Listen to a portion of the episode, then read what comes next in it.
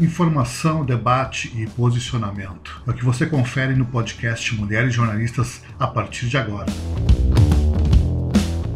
Especial Dia das Mães. Aprenda a criar um menu completo do zero. Entrada, prato principal e uma sobremesa deliciosa para o seu almoço. Bem-vindos à nossa sessão gastronômica. Retornamos a nível Masterchef com dicas e receitas que vão garantir o seu almoço especial do Dia das Mães. Para isso, prepare a caneta, o papel e seu mise en place, porque teremos dica de receita do prato principal com a gaúcha campeã do Masterchef 2018, Maria Antônia Russi. Um dos maiores impactos que a pandemia do novo coronavírus trouxe para muitas famílias foram os hábitos alimentares.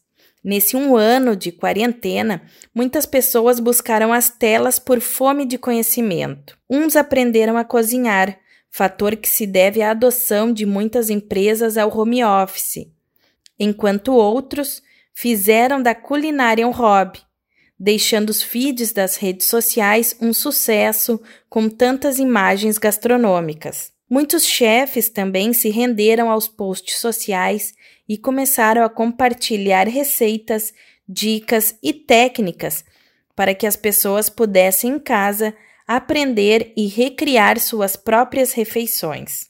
No fim do ano passado, muitos sites de notícias compartilharam uma pesquisa do Google sobre as palavras mais pesquisadas na rede do ano de 2020.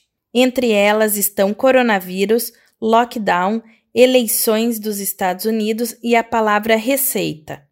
Segundo a pesquisa, com um percentual 10 vezes maior comparado ao início de 2020, o Brasil ocupou o primeiro lugar no ranking dos países que buscaram por receitas rápidas até janeiro de 2021, perdendo apenas para Portugal. Pensando nesses amantes da gastronomia digital que unem o prazer de cozinhar à informação e, principalmente, por ainda vivenciarmos o distanciamento social, é que preparamos um menu completo para você.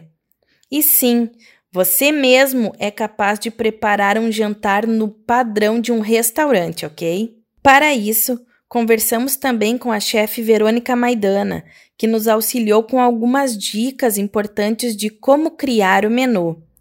A primeira dica é ter ideia do que gostaria de cozinhar. Segundo a chefe, ter em mente o que deseja cozinhar é um grande passo para planejar a segunda dica, o mise en place. Primeiro tenha em mente o que quer para o seu almoço ou jantar. Saiba o que os seus convidados gostam de comer para planejar o seu cardápio. Verifique os ingredientes que tem em casa. Busque ingredientes sazonais e da época. E vá ao supermercado com antecedência, explica Verônica. Cozinhar exige planejamento, bons ingredientes e conhecimento para que você possa preparar com calma a segunda dica. O mise ajuda a dinamizar o seu tempo. Essa prática, denominada pelos franceses, nada mais é que a organização dos ingredientes e utensílios que você usará. Esse processo inicial também serve para lavar, picar ou fatiar alimentos que compõem a receita, complementa a chefe. Vamos iniciar o menu com o prato de entrada. As entradas são muito importantes, já que é a primeira impressão do seu almoço. O prato de entrada ou antepasto para os italianos também serve para abrir o apetite e pode ser acompanhado de saladas, pães, queijos, frutas, etc. A ideia é que sejam preparos rápidos de pequenas porções que agradam a todos. Para a nossa convidada e personal chefe, Maria Antônia, um prato de entrada é aquilo que vai ditar o restante do menu. O menu tem que ter uma linha de pensamento, começo, meio e fim parecida. Em todos os pratos, o ideal é que tenham texturas, diz a chefe. Nessa linha, vamos sugerir uma entradinha deliciosa e muito simples. uma brusqueta com tomates secos e azeitonas pretas. A brusqueta pode ser feita com pão italiano ou baguete. E para isso, você vai precisar de 200 gramas de tomate seco picado, 200 gramas de queijo parmesão ralado, folhas de manjericão a gosto, azeite de oliva a gosto, cebola roxa fatiada a gosto e azeitonas pretas a gosto. Preaqueça o forno a 180 graus e leve o pão em fatias, não muito finas, para aquecer. Logo, coloque no pão o tomate seco, a cebola roxa, o queijo parmesão e as azeitonas picadas. Regue com azeite de oliva e disponha o manjericão. Leve novamente ao forno para gratinar. Enquanto a entrada está no forno, prepare o prato principal com a campeã do Masterchef 2018, Maria Antônia. Após sua saída do reality, a chefe estudou em uma das escolas de gastronomia mais cobiçadas do mundo, a Le Cordon Bleu. Foi uma das experiências mais fantásticas da minha vida. Inclusive, para quem quer viver da culinária, recomendo fazer pelo menos um curso rápido para viver aquele ambiente, principalmente porque eles estão lá há anos. Tem toda uma história com a gastronomia onde tudo começou, diz Maria. Maria Antônia conta que sua participação no programa mudou totalmente a sua vida. Quem a levou a se inscrever foi o esposo Fábio. E durante sua trajetória, ela via a família apenas aos finais de semana.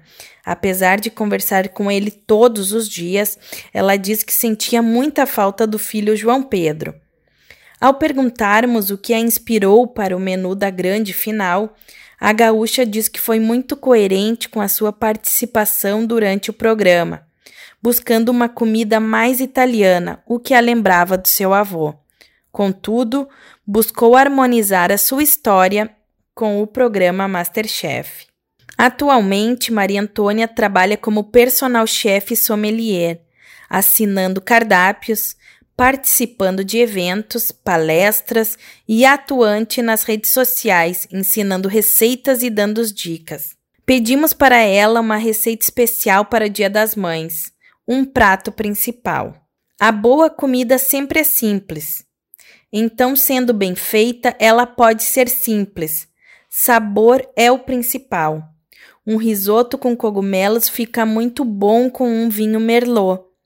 Pode ser um ótimo prato para o domingo de Dia das Mães, principalmente com os cogumelos aqui do sul, que estão de altíssima qualidade e na estação, sugere a chefe. Vamos cozinhar então? Para o risoto de cogumelos, você vai precisar de 3 xícaras de chá de arroz italiano arbóreo ou carnaroli, 200 gramas de cogumelos shiitake, 200 gramas de cogumelo shimeji, 200 gramas de cogumelos Paris, 9 xícaras de chá de caldo de legumes, uma cebola, 2 colheres de sopa de azeite, uma xícara e meia de chá de vinho branco, um quarto de xícara de chá de salsinha, um dente de alho, sal e pimenta do reino moída na hora a gosto e manteiga para finalização.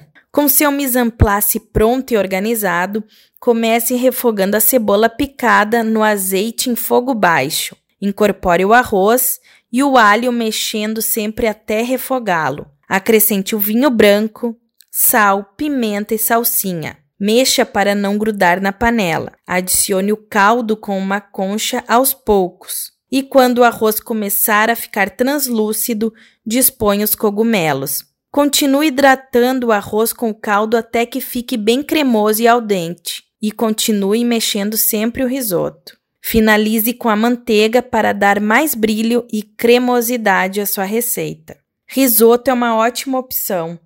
Maria Antônia também comenta que o vinho Merlot combina muito com a sugestão do prato principal.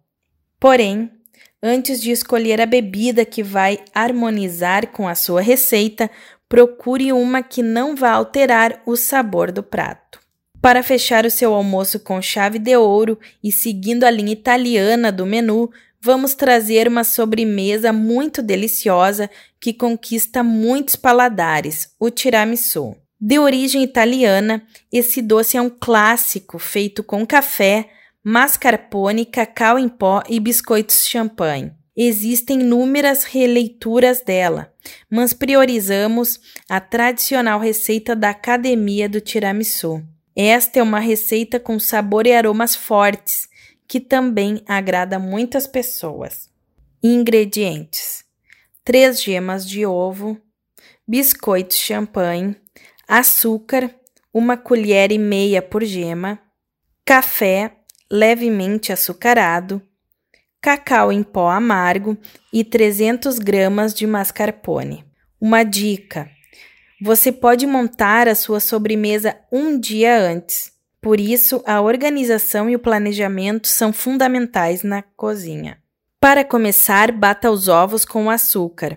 Misture o mascarpone para formar um creme macio. Mergulhe o biscoito champanhe no café e coloque em um prato ou pequenos recipientes, uma taça, por exemplo. Cubra o biscoito com a mistura de mascarpone. Adicione mais outra camada do biscoito e finalize com o creme e o cacau em pó. Leve à geladeira por no mínimo 6 horas e sirva gelado. Para finalizar, escolha peças e pratos delicados que combinem e inspirem todo o sabor e amor para a data especial do Dia das Mães. Agora, mãos na massa.